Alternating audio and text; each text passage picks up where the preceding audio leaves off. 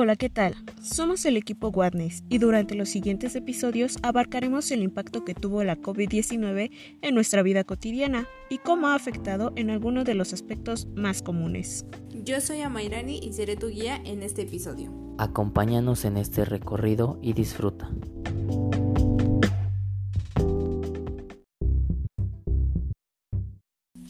Bienvenidos a nuestro nuevo episodio de A un año del COVID-19. En este capítulo hablaremos del gran impacto que ha tenido la pandemia dentro de las familias.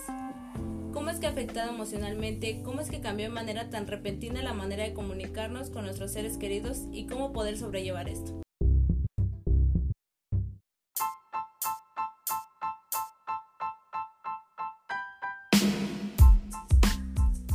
El día de hoy nos encontramos con Julieta Valdivia, quien nos contará acerca de sus experiencias y las complicaciones que a lo largo de esta pandemia le han surgido a ella como madre de familia.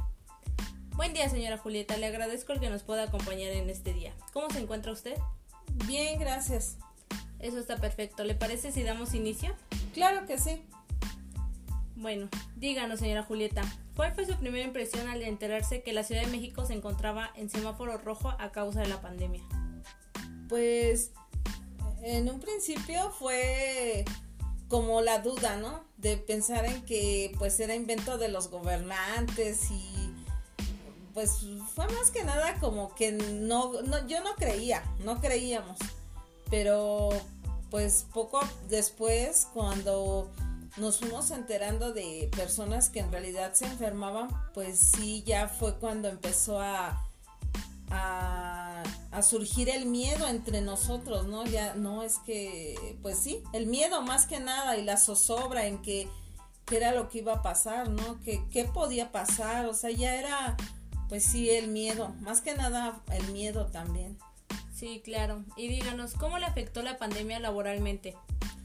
Pues, pues en sí no me afectó, no me afectó porque pues en el lugar donde yo trabajo, eh, ahí todavía iba yo a trabajar. Claro, cambiaron muchas reglas, ¿no? Ya tenía yo que cambiarme de ropa para poder entrar al lugar.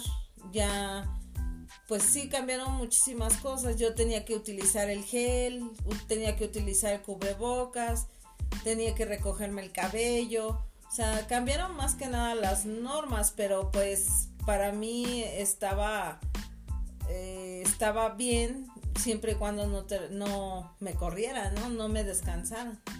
Algo realmente preocupante sin duda. ¿Y cómo perjudicó a su familia y a usted emocionalmente? Pues fue más que nada eso, ¿no? El miedo. Sí fue el miedo porque como yo ya no le permitía a mis hijas que salieran de casa, y entonces yo era la que tenía que salir pero también a su vez era preocupante para ellas, ¿no? Porque pues ya ellas pues también les daba miedo que yo anduviera en la calle, pero pues es que en sí era, fue necesario porque quién iba a hacer las compras, quién pues teníamos que salir, yo tenía que salir, igual, al igual que mi esposo, mi esposo pues tiene que trabajar y afortunadamente él tampoco pues dejó de trabajar. Claro, pero díganos, ¿qué medidas tomó para sobrellevar la situación? Pues empezamos a, tomar las medidas, utilizamos los, pues los sanitizantes cuando salíamos a la calle, bueno, hasta la fecha lo seguimos utilizando. Salimos a la calle, regresamos y pues nos rociábamos en todo el cuerpo el sanitizante, eh, llegando nos lavábamos las manos, lavábamos el cubrebocas. Bueno, eso es algo que seguimos haciendo. Y este, pues diario se limpia la casa, tratamos de tener lo más recogido que se pueda. Y este, pues así tomamos las medidas, ¿no? Si salimos a la calle, pues nos ponemos el cubrebocas. Eh, no tenemos contacto con las personas, pues si nos saludamos es nada más con señas y hablar de la distancia. Claro. ¿Algún conocido de su entorno enfermó de COVID-19? Eh, pues sí, de la familia enfermó mi cuñada, su esposo, sus hijos. Ellos fueron los que enfermaron. Desafortunadamente mi conjuño fue, él sí estuvo hospitalizado por ocho días solo con, con oxígeno. Gracias a Dios no llegó a estar entubado, intubado, perdón, pero sí este, estuvo con oxígeno porque pues ya no saturaba bien, ya no saturaba al 100. Y pues de los demás pues solo estuvieron aislados porque ellos no fueron al hospital, gracias a Dios. Algo terrible me imagino. Y, y díganos, ¿cuál fue el modo para comunicarse y apoyar a dicha persona? Pues bueno, nos comunicábamos solo por medio del celular, del teléfono y pues ayudamos dentro de lo que estuvo a nuestras posibilidades, ¿no? En pues el llevarles fruta, el llevarles un poco de mandado para que pues este no tuvieran ellos que salir, más que nada mi cuñada, porque pues todos estaban contagiados. Llegábamos a su casa y pues dejábamos las cosas en la puerta y ya ellos salían por las cosas. Pero pues este casi así pues no tuvimos contacto directo, fue por vía telefónica.